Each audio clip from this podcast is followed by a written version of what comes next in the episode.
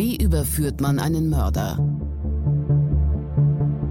Warum werden Menschen zu Tätern? Und welche Abgründe können in jedem von uns stecken? Im Sterncrime-Podcast Spurensuche erzählen Ermittler und Spezialisten über ihre spannendsten Fälle und die Herausforderungen ihres Berufes.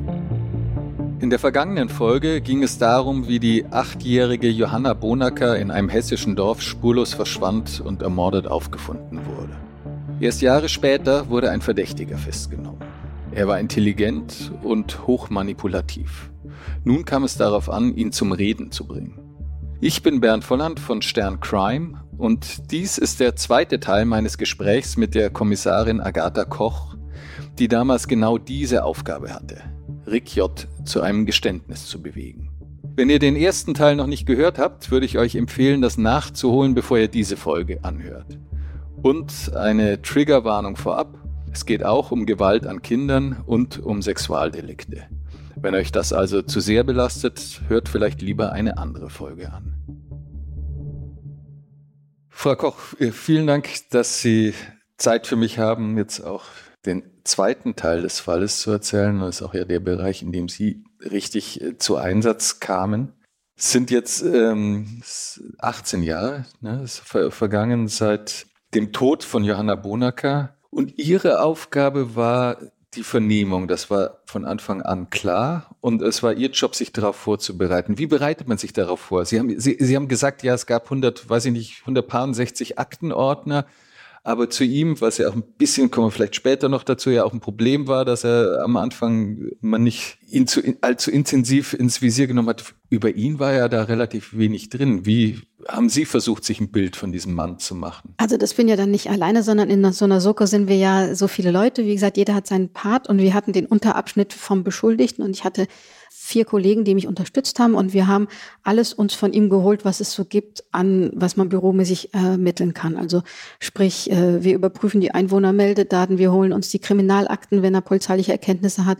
Führerscheinakten, das ist der Hintergrund, um zu wissen, was hat er überhaupt für Fahrzeuge gefahren, noch zusätzlich vielleicht und in welchen Abschnitten. Und da, da drin sind ja auch immer wieder Informationen zu irgendwelchen Kontaktpersonen und so weiter. Also wir haben uns sogar die Schulakte geholt, um zu gucken, seine Studiumsakte, um zu gucken, äh, wie war er so als Schüler. Gab es da schon Auffälligkeiten vielleicht im, im eingetragen in seiner Schulakte? Ne? Zum Beispiel, was weiß ich, ist auffällig gewesen gegenüber Mädchen oder sonst irgendwas.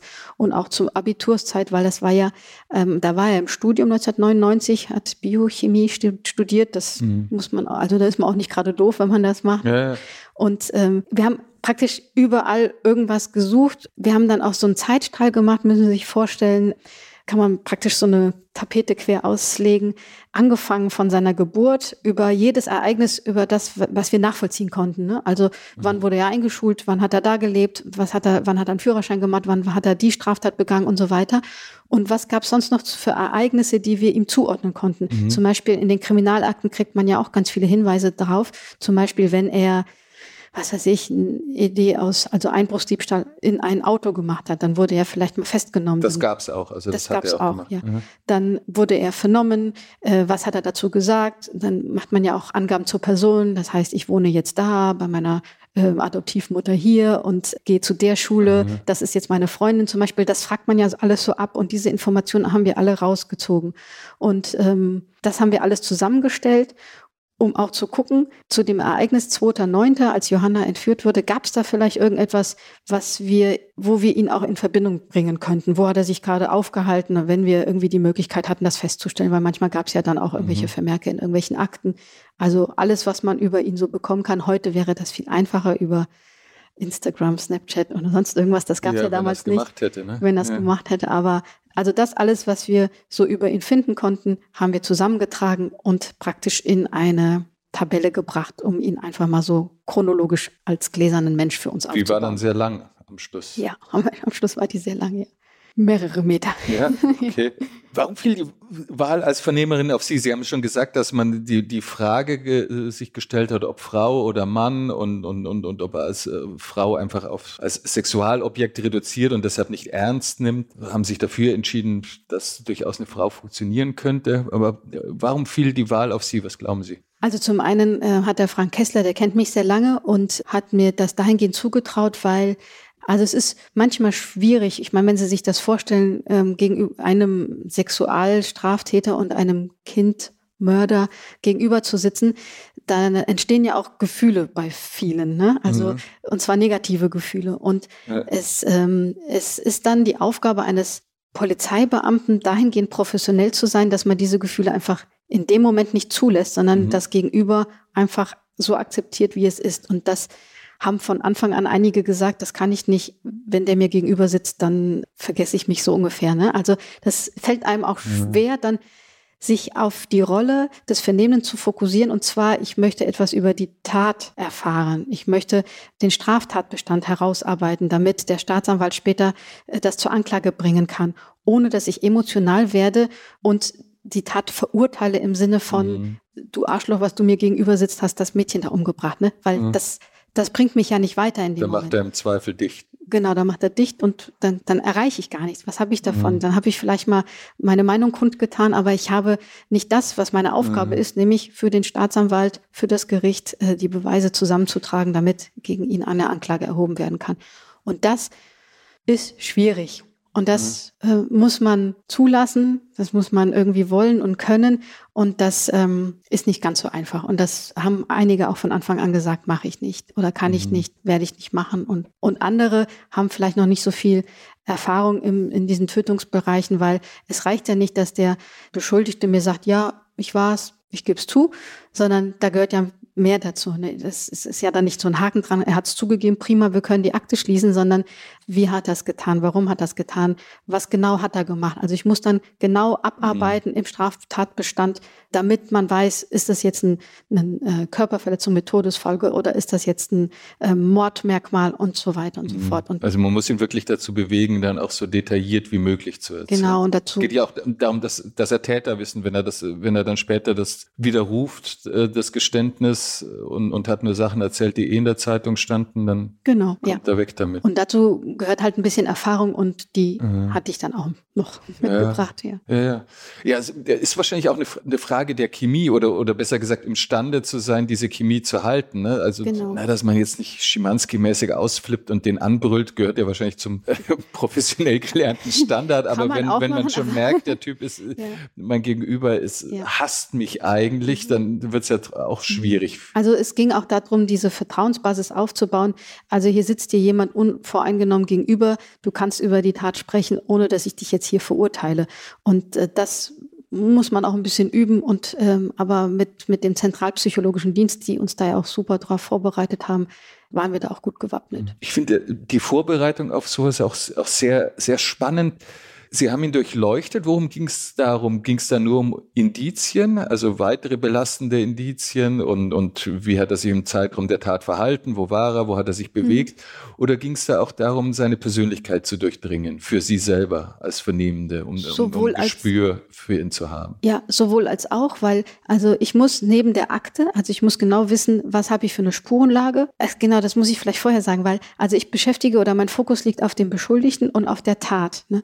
Also ich kenne auch das Opfer aus der Akte, in Anführungsstrichen. Ich weiß, dass Johanna ein achtjähriges, lebenslustiges, nettes Mädchen war. Und ich weiß auch, dass sie der Familie fehlt und alles. Aber ich muss dann aufpassen, dass ich dann nicht zu sehr mich in das Opfer oder um das Opfer kümmere, weil es mir dann schwerfällt, mich auf die Tat und auf den Beschuldigten mhm. zu konzentrieren, weil man bei jeder Aussage, die er dann so macht, also zum Beispiel, ich habe ihr dann das und das gemacht und man denkt, ja Mensch, das arme Mädchen, in dem Moment muss sie eine Heidenangst gehabt haben. Und das darf ich in dem Moment nicht zulassen, weil ich dann sofort nicht mehr objektiv bin und Aha, dann okay. in diese in diese gegen, vielleicht Vorhalte mache, die mhm. man dann auch machen kann, aber vielleicht erst später. Weil wenn ich von Anfang an ihm sage, ja, wie konnten Sie nur, das arme okay. Mädchen, das hat sich doch bestimmt vor mhm. Angst. Aber Sie äh, müssen sich richtig in eine Rolle auch richtig. einstimmen, so ja, klingt das. das ne? Aber, weil sonst klar ja. hat man einen Reflex, aber man muss es gar nicht aussprechen, aber man verschränkt im falschen Moment die Arme oder, oder genau. lehnt sich zurück oder blickt mal einmal kurz angewidert oder sowas. richtig, also das ist tatsächlich so. Das man Fenster geht zu. Man spielt in dem Moment eine Rolle, dann ist man der Vernehmende, der mhm. versucht, das Beste für das Strafverfahren rauszuholen. Und dann ist es nicht meine Aufgabe, ihn in dem Moment zu verurteilen. Mhm. Weil Sie das müssen sich mehr Richter. in ihn hineinversetzen, als empathisch mitfühlen ja, in das Opfer. Richtig, genau. Also Natürlich kann ich dann auch sagen, ja, äh, glauben Sie denn nicht, dass, oder was meinen Sie, wie es denn dem Opfer dabei ging? Also sowas kann ich schon sprechen. Aber wenn ich anfange, ihm Vorwürfe zu machen, kann es sein, also je nachdem, das ist ja, kommt ja drauf an, wer mir gegenüber sitzt. Wenn das so einer ist, der sich damit prahlt oder wie auch immer äh, mit dieser Tat, dann muss ich den anders befragen, als wenn das jemand ist, der ähm, halt gerne erzählt und einfach das Bedürfnis hat, dazuzugehören. Und ähm, ja, also das ist deswegen so wichtig, so viel wie möglich über diese Person zu erfahren. Was hat er, warum hat er diese Tat begangen? Dass ich mir das aufgrund der äh, Informationen, die mir über ihn vorliegen, im Zusammenarbeit mit dem Zentralpsychologischen Dienst ein Bild von dieser Person mache, wie kann ich ihn am besten erreichen, eine Basis aufzubauen, dass er mit mir redet. Okay. Und äh, wie bringen Sie das in Erfahrung? Ich meine, Sie können ja eben, äh, also idealerweise ist die Vorbereitung mit der Person selbst, um ein Gespür für sie zu kriegen. Das ist da jetzt natürlich schwierig. Sie wollten ihn ja erstmal beobachten und nicht aufschrecken. Wie, wie bringen Sie das in also, Erfahrung? Haben Sie auch im Umfeld dann Befragungen gemacht, vorsichtig, oder wie läuft das ab? Nee, also in der verdeckten Phase, bevor wir ihn festgenommen haben, wir aus seinem Umfeld gar niemanden vernommen, mhm. damit das auch nicht irgendwie publik wird und mhm. er dann gewarnt ist und vielleicht irgendwie Beweise vernichtet, was dann vielleicht hätte noch sein können. Also natürlich diese, ich fand, also ich hatte einen anderen Fall, da gab es zum Beispiel auch Akten aus der ähm, aus der Psychiatrie oder aus der Klinik. Das mhm. ist immer sehr hilfreich, ja, weil klar. da ganz viele Notizen gemacht werden. Bei ihm war das jetzt nicht so, also habe ich mich dann beschränkt auf diese Kriminalakten und was wir dann halt sonst so aus der Schule oder sonst irgendwie Verweise ähm, von ihm hatten. Und was auch war bei dieser Durchsuchung, im Maisfeldfall gab es auch Videomaterial, wo er sich selber mal gefilmt hatte und so weiter. Und auch Briefe, die er irgendwo geschickt hatte, die auf dem Rechner waren, die er an irgendwelche ja. Freundinnen, Bekannte oder wie auch immer geschickt hat. Und da liest man ja auch sehr viel aus seiner Persönlichkeit heraus. Und natürlich ähm, haben wir auch entsprechende ähm, Schulungen, also wir haben Vernehmungsseminare.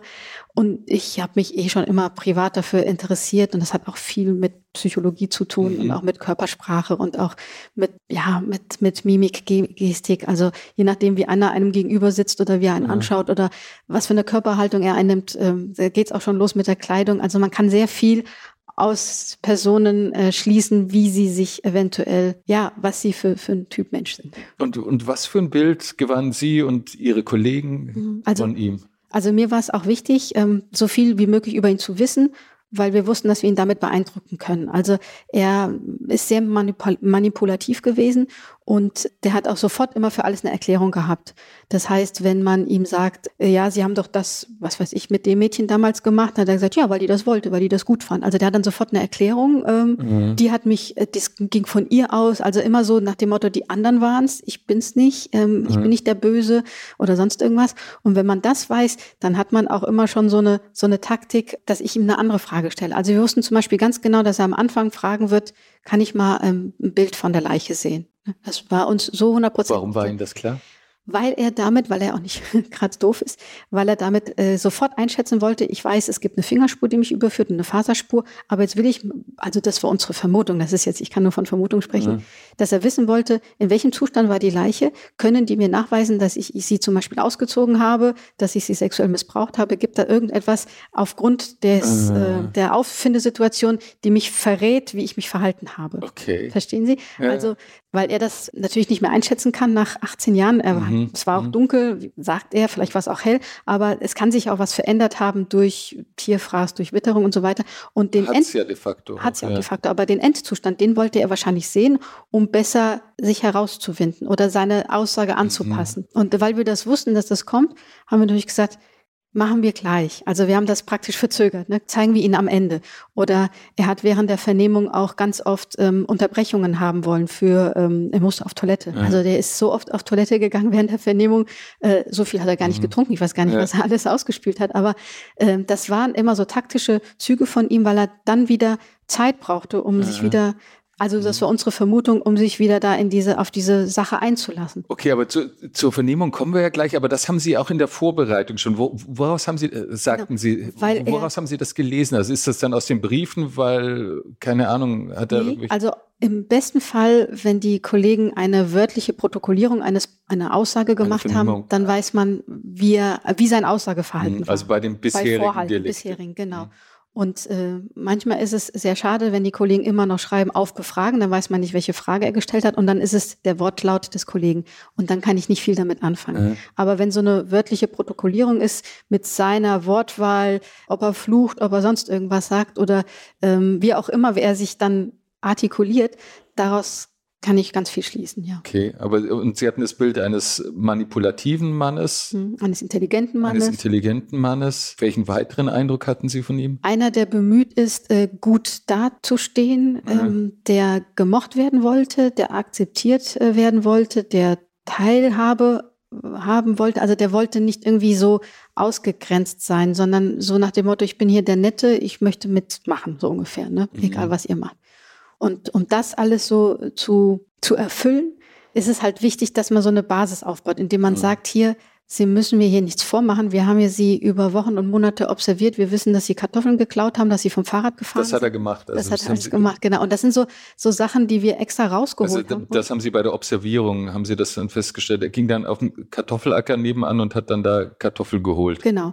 Und okay. wenn wir ihm sowas sagen, dann ist das für ihn natürlich so, oh, die haben mich wirklich beobachtet, also kann ich denen jetzt keinen Bären aufbinden. Oder wenn mhm. ich denen einen Bären aufbinde, fliegt das wahrscheinlich auf. Aha. Und damit haben wir ihnen auch praktisch gesagt, hier, also wenn sie was sagen, dann sollte das schon stimmen. Also natürlich muss er als Beschuldigter jetzt nicht die Wahrheit sagen, kann uns auch was erzählen, aber wir können es überprüfen oder das können wir schon mhm. ganz schnell einschätzen, dass das so ist oder nicht. Und, und, und welchen Eindruck hatten Sie von seinem, von seinem Lebensstil? Also der war dann arbeitslos, hing zu Hause. Also ist eigentlich ein bisschen erbärmlich, wie er da gelebt hat, weil er war ja zum dem Zeitpunkt äh, 2017 41 Jahre alt, ging keiner Arbeit nach, hatte keine abgeschlossene Schul- oder ähm, Ausbildung.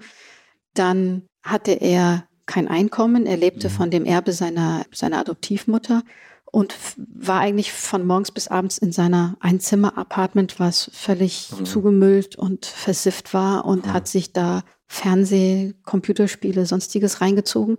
Ist mhm. ab und zu mal, hat sich was zu essen geholt, ist vielleicht mal ja, Kartoffeln auf dem Acker klauen gefahren oder ja. mal schwimmen gegangen, sich mal mit dem Nachbar getroffen oder mal ein bisschen Fahrrad gefahren. Aber ansonsten war das einfach so ein, so ein kein Sinn erfülltes irgendwie Leben. Also so ein vor sich hin vegetieren. Vor sich hin vegetieren, ja. ja. Und wie sah seine Biografie aus? Also wir konnten feststellen, dass er ähm, adoptiert wurde, also direkt nach der Geburt von seiner Mutter freigegeben wurde über das Jugendamt zur Adoption und ein ähm, Ehepaar, kaufmännische Ehepaar, hatte ihn äh, adoptiert.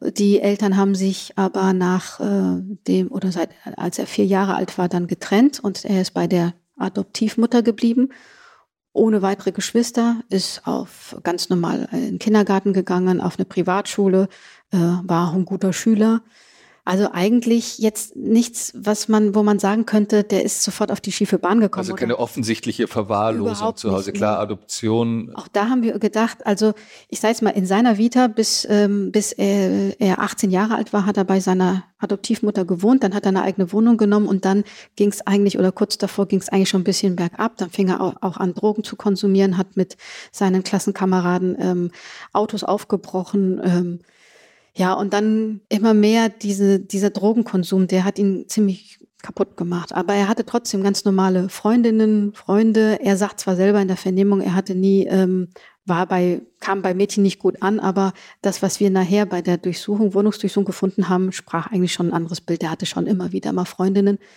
Ja, und also das, was wir eigentlich so erwartet haben, so ein kaputtes Leben, weil halt kaputt eine Kindheit oder sowas, das konnten wir überhaupt nicht bestätigen. Also das war auch mhm. das, was mich so ein bisschen irritiert hat, weil man ja auch so irgendwie als logisch denkender Mensch sagt, also es muss doch irgendwo ein Ereignis gegeben haben, was ihn zu dem gemacht hat, was er jetzt dann später war.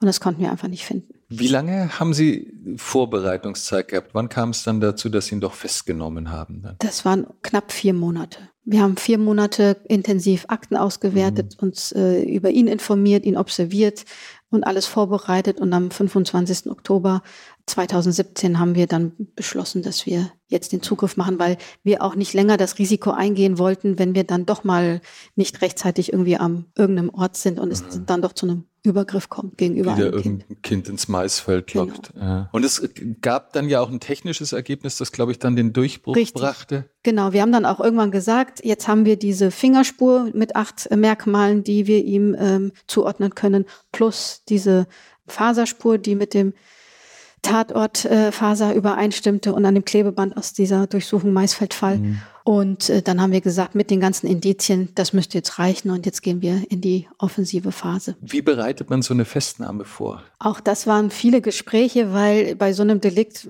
geht man ja meistens mit einem SEK rein und mit viel sage ich mal, äh, Manpower.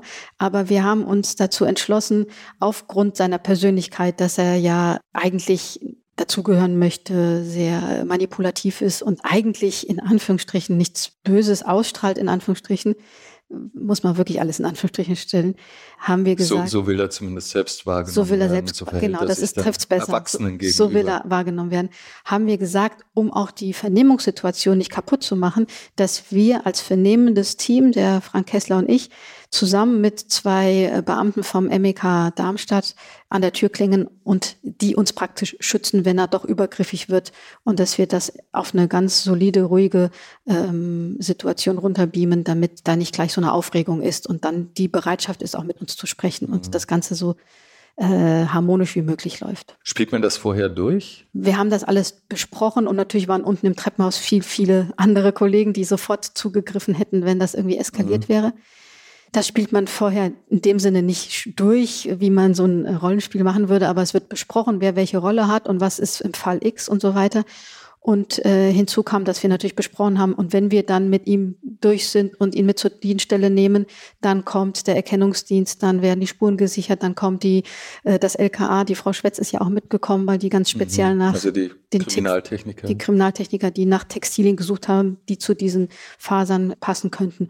Und das war ja dann ganz, ganz aufwendig, weil in, müssen Sie sich vorstellen, dieses diese Wohnung war ja ein Einzimmer-Apartment, was äh, relativ überschaubar von vielleicht 30 Quadratmetern war, aber so zugemüllt. Als, ja. Und da muss man jeden Sektor praktisch dokumentieren und so weiter und so fort. Das ist sehr aufwendig. Wie gut haben Sie in der Nacht vor der Festnahme geschlafen? Ich meine, das ist ein ganz großer Auftritt. Sie sind die Vernehmerin. Sie wissen, das ist ein Fall, in dem es auch stark auf die Vernehmung, auf ein Geständnis ankommt. Mhm. Sie haben sich vier Monate darauf vorbereitet und dann kommt der große Auftritt. Also ich kann mich nicht erinnern, dass ich schlecht geschlafen habe. Ja. Ich weiß nur, dass wir uns sehr früh getroffen haben. Ich bin, ich glaube, um vier Uhr morgens aufgestanden. Aber ja. dann ist man, vielleicht kennen Sie das, das ist wie wenn man irgendwo auf eine Reise geht und aufgeregt ist, dass man dann, dann ist man auch hellwach und so. Mhm. Aber ich muss sagen, dass ich ähm, gelernt habe im Laufe meiner dienstlichen ähm, Tätigkeit, je stressiger oder aufregender es wird, desto ruhiger muss ich werden. Und das schaffe ich dann das gelingt auch. Ihnen ja, auch. Ja. Also dann danach kommt die Aufregung, weil man sich vorher auch nicht die Gedanken gemacht, was ist, wenn es nicht zu einem Geständnis kommt. Dann steht man da, andere wollten vielleicht auch die Vernehmung machen und vielleicht hätten sie es besser gemacht und man hat dann versagt oder so. Ja. Ne? Aber diesen Druck, den hat mir auch äh, mein Kollege genommen. Der hat gesagt, also wir sind nicht auf das Geständnis angewiesen. Wir haben jetzt diese Spuren. Wir versuchen das Beste rauszuholen. Und genauso sind wir angetreten. Und das hatte auch diese, diese Ruhe, auch die ich dann vielleicht auch ausgestrahlt habe, die war dann auch tatsächlich echt, weil ich genau sage, wir probieren es, wenn es nicht funktioniert, wir haben die, die Fingerspur, wir haben die Faserspur mhm. und wir haben die ganzen Indizien, dann muss das auch reichen. Und ich glaube, das haben wir ihm auch vermittelt und er hat auch gemerkt, so nach dem Motto, ach, guck mal, die machen mir gar keinen Druck, so nach dem Motto, sie müssen jetzt was sagen und äh, wir wissen ganz genau, dass sie es sind, sondern wir haben auch gesagt, also das ist für uns keine Frage. Wir haben jetzt den richtigen Täter. Sie, dieses Phantom hat jetzt einen Namen, wie auch Frau Bonacker gesagt hat. Und äh, wir sind nicht darauf angewiesen. Sie können hier was dazu sagen, weil ansonsten bleibt hier der Tatvorwurf wie im Beschluss stehen, es ist ein Mord. Mhm. Und Sie können das erklären, ist es ein Mord oder wie ist es dazu gekommen? Ja. Weil dass Sie es waren, da sind wir uns hundertprozentig sicher. Sie können mhm. jetzt noch erklären, warum und wie. wie. Wie haben Sie ihn denn im ersten Moment dann erstmal angesprochen? Sie sind zu zweit hoch, mhm. auch, auch bewusst die beiden Leute, die ihn dann vernehmen mhm. werden, wenn man sagt, okay, das erstes Kennenlernen und das sind deine Leute. Wie haben Sie ihn angesprochen? Also angesprochen hat ihn erstmal mein Kollege, das war auch so beabsichtigt. Er hat diese praktisch Einführung gemacht. Er hat ihn vorher angerufen, wir stehen vor Ihrer Tür, wir würden mal gern mit Ihnen sprechen. Und er hat dann auch gesagt, ja, jawohl, ich ziehe mich nur an und komme und mache die Tür auf. Und dann hat er die Tür aufgemacht und mein Kollege hat ihm dann gesagt, so wie ich Ihnen gesagt habe, wir würden gern mit Ihnen sprechen und Ihre Wohnung durchsuchen. Und dann, das war ganz bewusst, dass nur mein Kollege spricht. Ich habe mich im Hintergrund gehalten und dann hat man erstmal gesehen, körperliche Reaktionen bei diesem ähm, Rick. Ja, ne? Der hat dann also richtig nervös gezittert, die ganze Brust hat vibriert. Also der war schon sehr aufgeregt. Mhm. Ähm, ob das jetzt dann der Ansprache geschuldet war oder weil er jetzt wusste, jetzt, jetzt könnte es äh, brenzlig werden, weil mein Kollege natürlich sofort gesagt hat, es geht um die Johanna Bonacker. Aber er hat sich recht schnell gefasst, hat gesagt, kann ich, ja, dann kommen Sie mal rein. Aber erstmal hat er ihn korrigiert. Äh, Sie haben äh, angerufen und haben gesagt, Sie wollen mit mir reden. Von einer Durchsuchung haben Sie nichts gesagt. Also der war dann sofort, hat er zack umgeschaltet. Sofort auf den juristischen und, Modus. Genau. Und dann auch dieses besserwisserische, dieses klugscheißerische. Ja, Sie haben das aber nicht gesagt. Jetzt machen Sie es aber so ungefähr. Hat aber mitgemacht, war auch kooperativ aber ähm, war sofort wieder in seinem Element. Der hat dann auch für alles eine Erklärung gehabt, hat auch versucht, ja, jetzt versuchen Sie mir hier was anzuhängen. Sie haben doch schon mal hier durchsucht, ich wurde damals schon ausgeschlossen und hat das versucht runterzuspielen. Mhm. Und dann, ja, wie kommen Sie auf mich? Und dann hat mein Kollege ihm das auch nochmal erklärt mit der Fingerspur, mit der Faserspur. Ja, ähm, das hat er dann so ein bisschen überspielt und also er hat dann immer noch so getan, ich habe ja einiges äh, in meinem Leben getan, aber doch kein Mord und das mhm. war ich nicht und hat das alles noch geleugnet.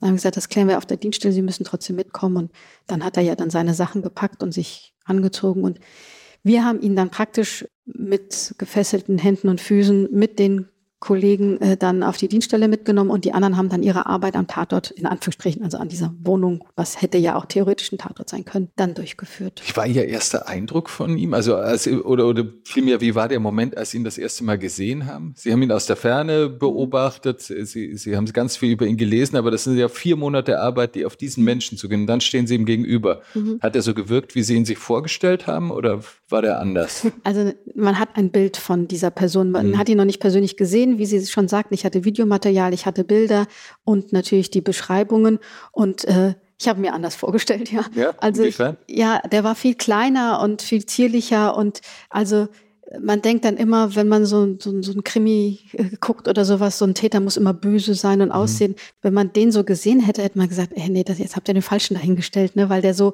also in Anführungsstrichen harmlos aussah. Natürlich ja. weiß man dann, dass er es ist. Ich habe auch keinen Moment dran gezweifelt, aber dann ja. ist dann erstmal so die Diskrepanz zwischen, das muss jetzt ein böser, aggressiver Täter sein, was er dann mhm. in dem Moment war gegenüber Johanna, aber dann steht er da vor ihnen und sie denken, äh, sind wir jetzt wirklich an der richtigen Tür? Der ist mhm. doch klein, der ist, der sieht so aus, als würde er keiner Fliege zu leid, was zu Leide tun. Aber das gehört ja auch zu seiner manipulativen Das Tarnung. ist gerade das genau. vielleicht gewesen, was ihn gefährlich ja, gemacht hat. Das hört man ja auch ganz oft, wenn Sie ja auch andere schon ähm, über andere Straftaten gehört haben, dass alle dann sagen, das hätte ich dem nie zugetraut, der war doch immer so nett und ja. Und ja, ja, gut, aber einer, der mhm. wie ein, ja. wie ein Monster ausschaut, der ja. lockt die 14-Jährige nicht ins Maisfeld. Genau. Aber man stellt sich ja auch immer erstmal so, wenn man so gar nichts weiß, ich sage jetzt mal, schwarze Wand, irgendwo ist da der Täter, dann denkt man an irgendwas ganz Brutales und so weiter. Und dann steht dann da einer, der fast kleiner ist als ich und freundlich lächelt Aha. und unschuldig sein möchte. Und dann ging es zur richtigen Vernehmung. Wie haben Sie die vorbereitet? Hat man sich, haben Sie sich da vorher eine Dramaturgie festgelegt oder wie muss ich mir das vorstellen? Also wie gesagt, hat uns ja der Zentralpsychologische Dienst so eine Vernehmungsstrategie an die Hand gelegt und wir haben das in äh, so Sektoren eingeteilt. Also praktisch Vortatphase, wie ist er an die Johanna herangegangen, dann praktisch die Fahrtverbringung zum Tatort, die eigentliche Tat, weil wir davon ausgegangen sind, dass er sie mhm. sexuell missbraucht hat und die Nachtatphase. Und dazu haben wir uns jeweils ähm, Fragen ähm, aufgeschrieben.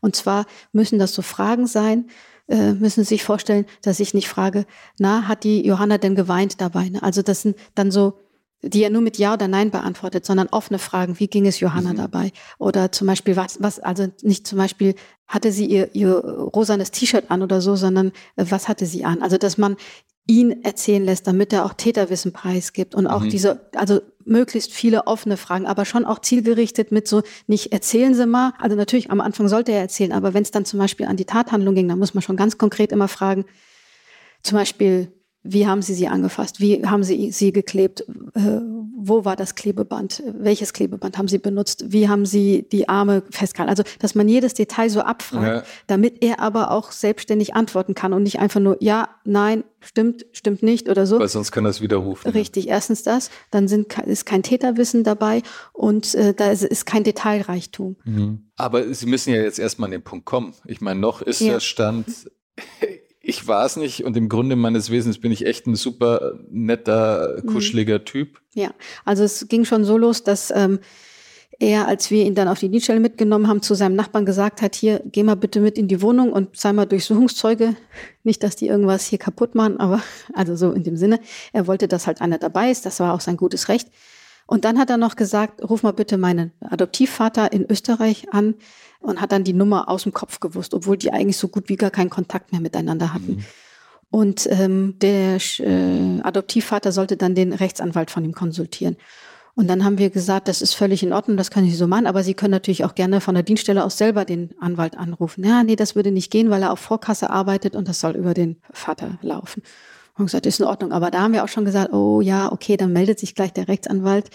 Und er hat uns schon auf der Fahrt so ein bisschen signalisiert, na ja, bei dem Tatvorwurf, also da müssen Sie verstehen, dass ich mich natürlich anwaltlich vertreten lasse, auch wenn ich nichts mit der Sache zu tun habe, mhm. aber das ist ja mhm. so ein schwerwiegender Vorwurf. Wir haben gesagt, ist total in Ordnung, so machen wir das und äh, wir warten einfach, bis er sich meldet. Und so haben wir es dann auch gemacht auf der Dienststelle. Wir haben dann gesagt, okay, solange der nicht kommt, aber Angaben zur Person können Sie ja machen. Also so dieses klassische, äh, wie alt sind Sie, was machen Sie beruflich und so weiter. Mhm. Das müssen die ja auch angeben, als auch Beschuldigter. Aber zur Tat muss sich ein Beschuldigter nicht mehr äußern. Mhm. Aber das musste er machen. Okay, aber das ist dann dient, dann, dient das Ihnen dann zur Informationsabfrage oder ist das dann auch so eine Phase, wo Sie. Es ist beides. Öffnungsarbeit. Beides. Also sie, sie ähm, müssen die Daten sowieso erfassen, aber das ist dann auch schon so ein bisschen Kommunikations- und Vertrauensarbeit, ne? Mhm. dass man auch auf der Ebene schon sagt, hier, ich bin unbedarft, ich verurteile sie nicht, ähm, mhm. sie können hier einfach reden. Und er hat selber gemerkt, weil wir auch nicht so den Druck gemacht haben, wir haben gesagt, ist überhaupt kein Problem, dann soll der Anwalt sich halt melden. Aber äh, wir hatten natürlich aus taktischen Gründen in dem Vernehmungszimmer auch so eine, so eine ähm, Chart gehabt, wo er als Person mit dabei war, mit Kontaktpersonen, wo sein Auto abgebildet war. Mhm. Also so ein bisschen ja. so äh, wie so eine Vita von ihm aufgebaut. Und die hat er sich natürlich auch angeschaut. Und dann hat er auch immer wieder gefragt, ja, wie kam sie denn nochmal auf mich? Wie, wie, was sind denn jetzt die Beweise und so? Und dann hat mir dann mein Kollege ihm das auch nochmal dargestellt mit der Fingerspur, mit der Faserspur und mit äh, den anderen äh, Indizien, die wir da so hatten. Und dann hat er gesagt, hm, äh, wir haben auch nochmal gesagt, es ist überhaupt kein Problem, Sie müssen nichts dazu sagen, wir haben genug äh, Beweise, dann bleibt halt der Mordverdacht bestehen. Ne? Dann, dann würden Wobei es war ja ein bisschen gepokert, oder? Also denken Sie, es hätte ohne das Geständnis gereicht, die Indizien? Also es hätte gereicht, aber natürlich waren wir mit so einem Geständnis von ihm, auch wenn es nur ein Teilgeständnis war, weil er hat ja auch einige Sachen gar mhm. nicht eingeräumt oder einige Sachen weggelassen und auch ziemlich viel gelogen. Aber mit dem können wir was anfangen. Ne? Also wir haben natürlich ein bisschen gepokert, aber es war in dem Moment ernst gemeint. Also wenn sie ja. nichts sagen, ist es halt so. Und, und was hat aber letztlich dann, äh, was war der entscheidende Moment, dass er sich geöffnet hat? Also wir haben ihm nochmal gesagt, es geht nicht darum, ob, Sie es waren, sondern nur wie und warum. Sie haben jetzt die Gelegenheit, das zu erklären. Das ist jetzt ein guter Zeitpunkt. Ansonsten steht dann hier der Mordvorwurf. Und so gehen, werden Sie dem Haftrichter vorgeführt. Und das hat ihn, glaube ich, gefuchst. Und dann hat er gesagt, lassen Sie mir mal einen Moment. Äh, und dann hat er eine Zigarette geraucht, also zwei oder drei Zigaretten geraucht und hat dann lange überlegt. Ähm, er hat ja die, die Hand so vor die Stirn gehalten und auch mit den Augen gerollt, hat sich von uns weggedreht und hat dann also gefühlt zu zwei, drei Zigarettenlängen, also um die fünf Minuten, hat er sich äh, abgewandt und das war mein Eindruck, dass er da durchgegangen ist mit dem, ah, okay, die haben mir vorgeworfen, ich habe diese, diese Fingerspur, dann gibt's diese Faserspur, äh, dann gibt's die und die Beobachtung. Also, wie soll ich sagen, so wie wenn Sie jetzt eine Geschichte schreiben würden mit den und den und den Eckpunkten, bauen Sie eine Geschichte draus. Und das ist eher meiner Meinung nach im Kopf durchgegangen. Jetzt baue ich meine Geschichte um das herum, was die mir jetzt so vorgehalten haben, war Aha. mein Eindruck oder unser Aha. Eindruck. Und so war es dann auch. Dann hat er sich umgedreht, hat gesagt, so, ich bin jetzt bereit, mit Ihnen zu sprechen. Holen Sie die Schreibkraft, weil die war zu dem Zeitpunkt aus dem Raum und hat gesagt, Sie haben recht, ich bin dafür verantwortlich. Und das war noch bevor der Anwalt da war. Und das war bevor Dann wäre wahrscheinlich die Tür zu gewesen, wenn der Anwalt gekommen wäre. Ja, dann hätte er sich erstmal mit dem Anwalt beraten, obwohl das auch eh erstmal telefonisch war, weil das war einer aus äh, dem Bereich Köln. Und ähm, aber das war seine eigene ja, Entscheidung, das so zu machen und äh, dann ist das auch super. Und in dem Moment haben wir gesagt, ja super, also wir wussten, dass er uns hier und da anlügen wird, aber wir haben gesagt, also wenn er jetzt anfängt zu reden, dann haben wir zumindest eine Grundlage und können eine Rekonstruktion machen. Wir können es ihm widerlegen oder wir können es ihm nachweisen oder wie auch immer. Aber jetzt, jetzt äh, haben wir etwas, womit wir was jetzt haben Sie, arbeiten können. Ist, ist das ein Moment des Aufatmens oder ist das einer, wo, wo man noch stärker angespannt ist? Weil es läuft ja jetzt auch die Uhr. Ne? Der Anwalt kommt irgendwann und, und es kommt ja eben, wie Sie sagt, es kommt ja auf die Details an. Es reicht nicht, wenn er einem irgendwie einmal pauschal sagt, ich war's und äh, Dinge aus der Zeitung nachplappert, mhm. so, so, sondern Sie müssen ja ins Detail dann gehen. Also das blende ich in dem Moment auch weg, sondern ich fokussiere mich darauf, okay, er hat jetzt gesagt, ich bin dafür verantwortlich, also gehen wir jetzt unsere Fragen durch. Das heißt, wir lassen ihn erstmal erzählen, dann schildern Sie erstmal aus Ihrer Erinnerung heraus, wie das alles so war. Und dann hat er angefangen und war auch sehr deta um Details bemüht und detail detailgetreu und so weiter. Und dann haben wir ihn erstmal erzählen lassen und dann stand das erstmal so und dann hat er erstmal komplett den Ablauf so geschildert, wie er das erzählen wollte.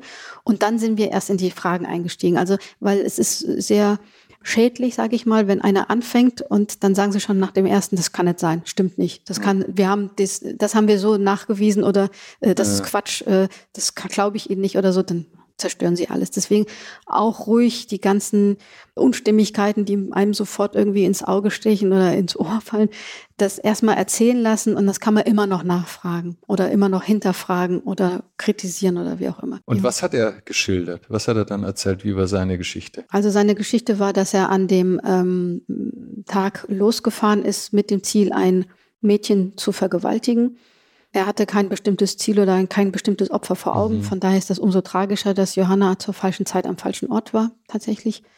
Und ähm, er hatte dann gesagt, dass er sie dann gesehen hat, ähm, das Mädchen erstmal, weil er sie ja nicht kannte, wie er sagte. So, die, die Formulierung hat er auch verwendet. Ja, er sagte dann schon, äh, dann habe ich, hab ich die Johanna gesehen, so hieß das Mädchen ja, also so hat er es formuliert. Mhm. Und dann äh, ist er wohl mit seinem VW Jetta da auf diesen Radweg gefahren, weil er sie ja also im Vorbeigehen, Vorbeifahren gesehen hat, zurückgesetzt hat, dann ihr praktisch hinterhergefahren ist, hat dann gesagt, er hätte sich von hinten an sie herangeschlichen mit einem, mit Chloroform mhm. oder Ether, wusste er nicht mehr genau, äh, befüllten Tuch oder getränktem Tuch, mhm. hat ihr das um den Mund und um die Nase gesteckt, hat sie dadurch bewusstlos gemacht, in den Kofferraum gelegt, dort schon gefesselt und ist mit ihr dann rückwärts diesen Radweg raus und rausgefahren mhm. aus Randstadt raus. Gefesselt heißt auch mit diesem Panzertape? Nee, noch nicht. Mhm. Das war zunächst erstmal nur eine Fesselung ähm, mit Klebeband an Händen und Beinen und äh, hat ihr wohl die Augen verdeckt, weil er unbedingt verhindern wollte, dass sie ihn sieht. Das war ihm mhm. immer wichtig, das auch zu betonen. Immer. Weil er wollte sie ja dann wieder freilassen. Richtig, das war mhm. dann so, also der hat das ja auch schon alles durchdacht, ne? weil mhm. so wie ein Opfer einen Täter sieht, ist natürlich die Überlebenschance dann geringer. Und wenn man von Anfang an sagt, ich habe auf keinen Fall oder ich wollte um jeden Preis verhindern, dass sie mich sieht, dann ist praktisch die Überlebenschance des Opfers größer. Und so war ja mhm. auch seine Intention, weil er gesagt hat, ich wollte nur Sex haben mit einem Mädchen und ähm, dass ähm, das sollte nicht sterben. Zumindest hatte er das nicht vor. Also betäuben, Sex haben, dann hätte sie irgendwo abgelegt, dann wäre sie aufgewacht, dann wäre es gut gewesen. Also so war seine Intention.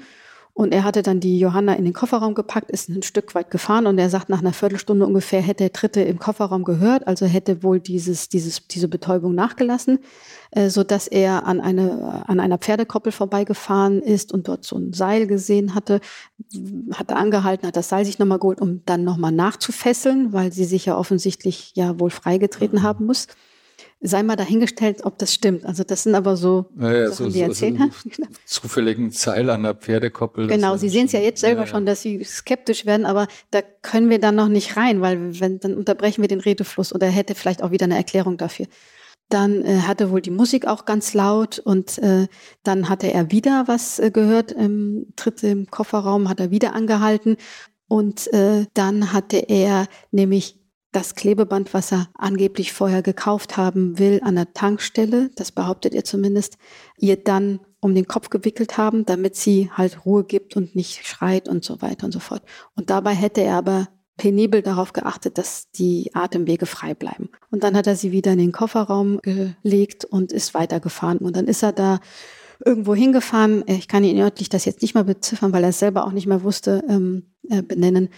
Und hat dann den Kofferraum aufgemacht und ich zitiere, und dann musste er zu seiner Grenzen, in seinem grenzenlosen Entsetzen äh, feststellen, dass sie. Das hat er so, also ja. die Formulierung grenzenloses Entsetzen ja. hat er auch. Zu seinem grenzenlosen Entsetzen musste er feststellen, dass sie dann tot war. Das ist auch eine ja. Ja, das sehr ist auch sonderbar aus, technische, Richtig, auswendig gelernte, irgendwo abgelesene Formulierung. Richtig, ja. Weil das war die, das Ganze, was er uns dann so erzählte, das, das hat er ja dann so mehr oder weniger fast schon diktiert, damit die Schreibkraft ja. das auch so mitschreiben kann. Also es ja. war jetzt nicht so, frei erzählt, sondern das war schon so, und dann habe ich das gemacht und das und dann zu meinem grenzenlosen Entsetzen musste ich feststellen, dass. Aber er hat dann so die maximal oder die, die minimal schlimmste Variante sich dann da zurechtgetupft. Es gab so viele Widersprüche, wo wir so viele hätten noch Fragen stellen können oder müssen, aber dann hat die Zeit gedrängt. Also wir haben das äh, abgeschlossen in dem Sachverhalt, aber ohne Vorhalte zu machen, weil das alles natürlich sehr ausschweifend war. Und äh, wir hatten die Vernehmung angefangen um ungefähr Viertel vor neun mhm. und dann war es schon 15 Uhr und um 17 Uhr stand die Haftvorführung an. Mhm. Und er musste noch Blut entnommen bekommen und erkennungsdienstlich behandelt werden und er musste das alles noch Korrektur lesen. Das heißt, wir mussten zu einem Abschluss kommen. Mhm. Und das ist so ein Punkt, den ich ähm, wahnsinnig schade finde, ist halt nur mal so gewesen. Aber so eine Gelegenheit, dass man einen Täter festnimmt nach 18 Jahren und er, sage ich mal, unvorbereitet in so eine Vernehmung reingeht, das kriegt man nie wieder, weil selbst wenn die Nacht vergangen wäre und wir hätten am nächsten Morgen weiter vernommen, hätte er sich schon wieder eine mhm. neue Geschichte zurechtgelegt. Also er hatte nur ein kurzes Zeitfenster, um da so eine Geschichte zu um konstruieren. Sich zu, tüfteln. Mhm. Genau. Und je länger er Zeit hat, desto mehr und ausschweifender oder vielleicht detaillierter wäre die Geschichte geworden. Mhm. Logischer. Und, und deswegen ist, muss man so einen Zeitpunkt einfach nutzen und der kommt nie wieder. Und Aber hat der Täterwissen dann auch preisgegeben? Ja. Dem, ja. Äh? Kam es danach dann nochmal zu weiteren Vernehmungen oder war kam dann der Anwalt und dann nee, also zwischendurch, keine Aussage mehr gemacht? Zwischendurch in der Vernehmung gegen 14 Uhr hatte dann der Rechtsanwalt sich gemeldet. Also das lief über Umwege. Ich hatte zwar meine Visitenkarte dem Nachbar hinterlassen, aber der hatte dann doch erst in Friedberg angerufen, der Rechtsanwalt, und bis das dann bei uns war was. Ja, gegen 14 Uhr meine ich in Erinnerung zu haben. Und der durfte natürlich mit seinem Mandanten sprechen, aber der hatte dann also völlig äh, entspannt ihm auch gesagt, es ist überhaupt kein Problem, ich werde hier gut behandelt und äh, ich habe jetzt schon meine Aussage gemacht und hier geht es nicht um das Wie, sondern das, äh, ob das, um das Ob, sondern nur noch um das Wie und äh, Warum. Und ist alles gut. Also das ist natürlich ein Horror für jeden Rechtsanwalt, der dann ja. nachher in die Verteidigung geht, aber das ist sein gutes Recht und äh, was anderes hätte er wahrscheinlich. Der wollte Ihnen auch gefallen oder wie erklärt sich das? Also ich glaube, er hat sich das ist ja dann das, äh, die Vernehmungsstrategie, die aufgegangen ist. Er wollte in dem Sinne uns gefallen. Er hat, sage ich mal, die, also er wurde er wurde so genommen, wie er ist. Unvoreingenommen hat man mhm. ihn erzählen lassen. Er hatte seine Bühne, er konnte sich darstellen und wir haben ihn ge gelassen. Ne? Also er hatte das Gefühl, dass er diese Vernehmung auch dominiert. Mhm. Und das Gefühl ihm zu geben, das, das, ist überhaupt kein Problem. Er soll das Gefühl nur haben. aber so war es natürlich nicht. Und aber das, allein dieses Gefühl zu haben, dass er alles unter Kontrolle hat, hat ihn dazu bewogen, das dann so darzustellen. Weil im Ergebnis wollte er. Er sah es als Chance für sich. Dann. Er sah das als Chance, weil er wollte von diesem Mord runter auf ich habe äh, eine Körperverletzung mhm. begangen, habe den Tod nicht gewollt und zu so einer sexuellen Handlung ist es erst gar nicht gekommen. Das war alles, was er dann wollte. Hat er irgendwie sowas wie Reue gezeigt? Also er hatte an zwei äh, Situationen, hat er mal so ein bisschen, sage ich mal, körperlich reagiert, indem er mal so ein bisschen so die Luft angehalten hat und mal so ein bisschen mit den Ober- und Unterkiefer geklappert hat, im Sinne von, das äh, berührt mich jetzt als er gesagt hat, dass er den Kofferraum gemacht, aufgemacht hat und dann mhm. festgestellt hat, dass die Johanna tot ist. Und als wir ihm dann doch ganz zum Schluss das Foto gezeigt haben von diesem skelettierten Schädel mit mhm. dem äh, Haar Büschel und dem Klebeband. Mhm. Das waren die einzigen zwei Szenen. Und Reue im Sinne von, ja, es, äh, das hat er zum Schluss zumindest gesagt. Äh, ob er das dann auch so meint, ist dann noch eine andere Frage, dass es ihm natürlich leid tut. Er blieb dann auch bis zum Schluss bei dieser, bei dieser Erzählung, dass es ein Unfall war. Wie konnten Sie ihm das widerlegen? Also wir haben eine ganz, ganz aufwendige Tatrekonstruktion gemacht mit allen Aussagen, die er ge gemacht hat. Mit, also sagen wir, vor seiner Aussage hatten wir ja äh, Indizien und Spuren und äh, Zeitstempel und nach seiner Aussage und haben das dann in Relation äh, gebracht und haben äh, uns einen baugleichen VW Jetta besorgt, der dann von Kollegen gefahren wurde. Wir haben mit Drohnen den Tatort von oben videografiert, alles nachgestellt mit einer Kollegin, die auf dem Fahrrad die Johanna dargestellt hat und auch äh, geguckt, passt das zeitlich, geht das überhaupt, kann er sich unbemerkt an sie heranschleichen und ähm, ähm, haben auch nachgestellt ähm, an einer DRK-Puppe, wie viele Umwicklungen das ist, kann man überhaupt die Nase freilassen. Äh, dann haben wir auch Untersuchungen gemacht, hätte sie auch im Kofferraum ersticken können, das war ja die alternative Todesursache, gab es Gutachten und so weiter. Dann haben wir, natürlich sind wir danach in die offene Phase gegangen und alles, was er so auch gesagt hat, dass es dann noch ein Alibi gab und so weiter, das haben wir noch überprüft und äh, also sind da sehr, sehr ins Detail eingestiegen. Das Gericht folgte dann schließlich auch der Einschätzung der Staatsanwaltschaft und ihren Ermittlungsergebnissen. Ja. Und verurteilte ihn wegen, wegen Mordes. Richtig, in vollem Umfang. Haben Sie da mitgefiebert in dem Prozess oder waren Sie sich Ihrer Sache sicher? Nee, wir haben, äh, sicher kann man sich nie sein. Also wir waren zuversichtlich, weil wir überzeugt waren. Also wir haben ja jetzt nicht irgendwas konstruiert. Wir haben äh, natürlich auch nicht nur gegen ihn ermittelt, sondern auch geguckt, gibt es nicht doch irgendwas Entlastendes? Kann es vielleicht noch einen zweiten Täter gegeben haben oder was auch immer? Und äh, das muss man ja dann auch machen, allein um äh, sich unangreifbar zu machen vor Gericht und nicht zu sagen, sie haben sehr einseitig ermittelt. Und wir haben uns auch auf den Prozess äh, sehr intensiv vorbereitet. Äh, wir wussten, dass er sich einen äh, relativ bekannten äh, Rechtsanwalt genommen hat, den Herrn Uwe Krechel, der auch ein Buch geschrieben hat, Der Mördermann. Und das haben wir uns zum Beispiel auch besorgt und gelesen, um zu gucken, wie der so vorgeht in seinen ah, okay. Strategien, weil wir sind davon ausgegangen, dass er natürlich versuchen wird, die Anklage komplett zu widerlegen und zu zerschmettern und äh, Fehler bei uns zu suchen. Das heißt, wir sind mhm. also nochmal selber ganz kritisch, nachdem die Anklageschrift fertig war oder kurz bevor die Anklageschrift fertig war, deswegen hatten wir auch den Druck, haben wir uns komplett gedreht und haben den Unterabschnitt, den wir zum Beispiel hatten, umgemünzt und haben gesagt, so jetzt tun wir so, als wären wir Rechtsanwalt und suchen nach Fehlern in unserer Akte. Wo gibt's noch offene Fragen? Wo kann man noch vielleicht irgendwas äh, verbessern oder wo müssen wir noch nachermitteln, damit es vor Gericht keine offenen Fragen mehr gibt? Und da hatten wir auch schon ein paar Sachen gefunden, die nochmal so ein bisschen nachermittelt werden mussten, wie zum Beispiel dieses Gutachten, gab es eine alternative Todes... Äh, hätte sie auch anders sterben können? Ist das möglich, was er gesagt hat oder wie er sie gefesselt hat und so weiter? Und das haben wir alles noch nachgeholt. Waren Sie durchaus dann doch erleichtert, als das Urteil dann kam? Absolut, ja. Wie, wie hat die Familie darauf reagiert? Der Vater ist, glaube ich, ist, war mittlerweile verstorben. Richtig. Wie hat die Familie darauf reagiert? Die Mutter, Frau Mutter. Bonacker, die ist als Nebenklägerin äh, in, bei jedem Prozesstag dabei gewesen. Das, also das ist große Achtung vor der Frau Bonacker und großen Respekt, wie sie das durchgehalten gehalten hat. Und sie war natürlich erleichtert und sie hat uns auch zum Schluss der ganzen Soko einen Brief geschrieben über unseren Soko-Leiter, in dem sie sowohl kritische, aber auch sehr viele positive und ähm, Sachen geschrieben hat und sich äh, ausdrücklich bei uns bedankt hat für die letztendlich erfolgreiche und gute Arbeit. Und natürlich ist das keine, also es wird nicht Johanna lebendig machen und äh, auch nichts wieder gut machen, aber zumindest ist für sie jetzt dieses ähm, Phantom, was da immer gesucht wurde, mhm. hat jetzt ein Gesicht und einen Namen und das ist erleichternd. Und es war niemand irgendwie aus dem Umfeld und das war auch dann für ganz Bobenhausen ganz wichtig, dass dieses, dieses Misstrauen, was man gegenüber jetzt allen gehegt hatte, dann auch weg war. Man hat einen äh, Täter ermittelt, der hatte jetzt einen Namen mhm. und ein Gesicht und damit war äh, zumindest irgendwo ein bisschen Ruhe eingekehrt, aber macht natürlich Johanna nicht lebendig. Sie sagten, sie hat auch kritische Punkte angemerkt. Ein kritischer Punkt, der auch damals in den Medien thematisiert wurde, war ja, dass man Rick J. ja schon relativ früh im Visier hatte. Sie haben das ja auch schon gesagt. Man stand vor ihm, er war eigentlich der Jetta-Fahrer, der am ehesten in Frage kam und dann hat man ihn wieder aus dem Visier hm. ausgelassen. Wie, wie erklärt sich das und wie wurde das, was hat Frau Bonacker dazu gesagt? Hat sie das der Polizei zum Vorwurf gemacht? Also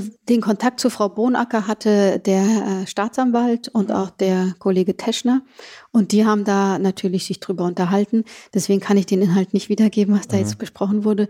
Also was sie aber kritisch auch gemeint hatte, weil man damals auch ähm, gegen ihren Mann ermittelt hatte zum mhm. Beispiel oder auch im Umfeld der Familie. Ja. Und das tut natürlich dann weh, wenn man im Nachhinein weiß, es ist völlig, also es war nicht, ähm, es, das waren die nicht, sondern das waren andere Täter, die man da nicht ermitteln konnte. Mhm. Aber es ist verständlich und die, die Frau Bonacker ist auch so tough, dass die natürlich auch weiß, dass man das machen muss. Aber äh, ein bisschen Kritik schwankt da so ein bisschen mit, dass äh, mhm. das nicht früher dass man den Täter nicht früher ähm, ermitteln konnte. Aber äh, der, der Brief war zu, sag ich mal, 90 Prozent ein sehr positiver, sehr, mhm. ein sehr positiver Brief, in dem sie sich ausdrücklich bedankt hat für, für die mhm. Ermittlung des Täters und dass jetzt da Ruhe eingekehrt ist. Und ähm, wir haben das auch als äh, Soko-Mitglieder als sehr positiv empfunden, weil das ist eigentlich genau das, ich sag mal, Highlight, was wir eigentlich dann so haben, dass wir der Familie ein Stück weit Frieden wiedergeben konnten. Und wie, wie sind die Kollegen von damals damit umgegangen, die damals eben mhm. Rick J. gegenüberstanden? Mhm. Und wir haben ja vorher auch schon mal kurz gesprochen, ne? und das ist das alte Thema, im Nachhinein ist man immer schlauer.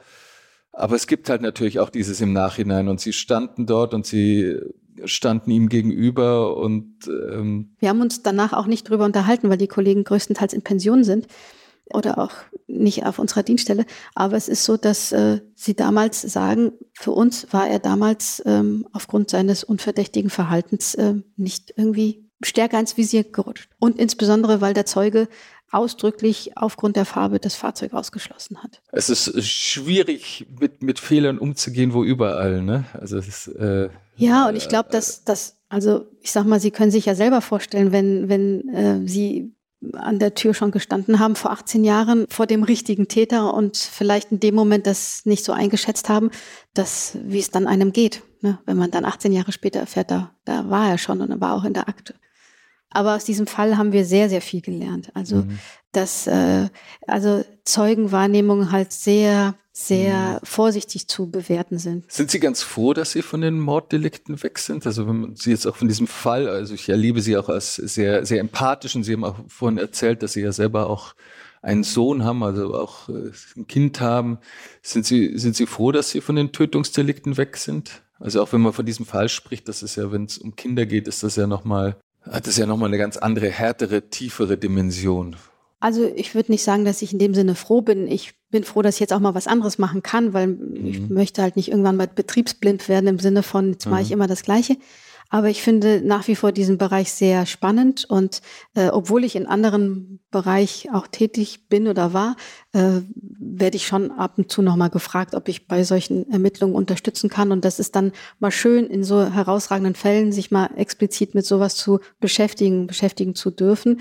Ich finde, das kostet mich zwar auch immer sehr viel Kraft, weil ich finde, es ist auch ein Unterschied, ob man 18 Jahre später sich mit einem Fall beschäftigt, mhm. wo man dann auch keinen Bezug zum Opfer oder zur Familie oder zu dem Umfeld hat und sich nur auf den Täter konzentriert, als wenn man von Anfang an jetzt dabei ist und das Opfer kennenlernt und die Umstände vom Opfer und dann auch emotional stärker eingebunden ist. Das ist äh, wahnsinnig schwierig, aber im Ergebnis ähm, ist es ein spannendes, spannender Bereich.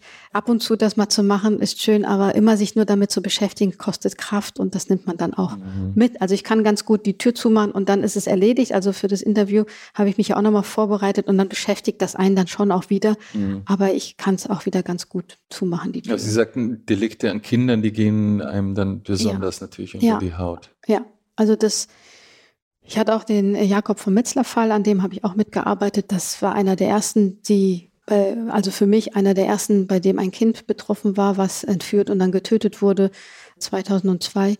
Und das hat äh, schon auch Spuren hinterlassen. Und das war so das erste Mal, wo man mit in Berührung kommt. Und ähm, immer wieder, wenn ein Kind irgendwie betroffen ist, ist das immer schlimmer, als wenn es Erwachsene sind. Ich glaube, das, das kann ich auch für alle Kollegen sprechen, die das so erleben, weil das schon nochmal was Besonderes ist und das spielt auch keine Rolle, ob man Kinder hat oder nicht. Mhm. Das ist, das ist schon was äh, anderes und nimmt einen auch mehr mit. Umso besser, dass dieser Fall dann doch noch gelöst wurde und ja, vielen Dank, dass Sie sich die Zeit genommen haben, so eindringlich zu erzählen und auch über die Phasen, in denen Sie noch nicht richtig dabei waren. Ganz herzlichen Dank, Frau Koch. Ja, sehr gerne. Vielen Dank.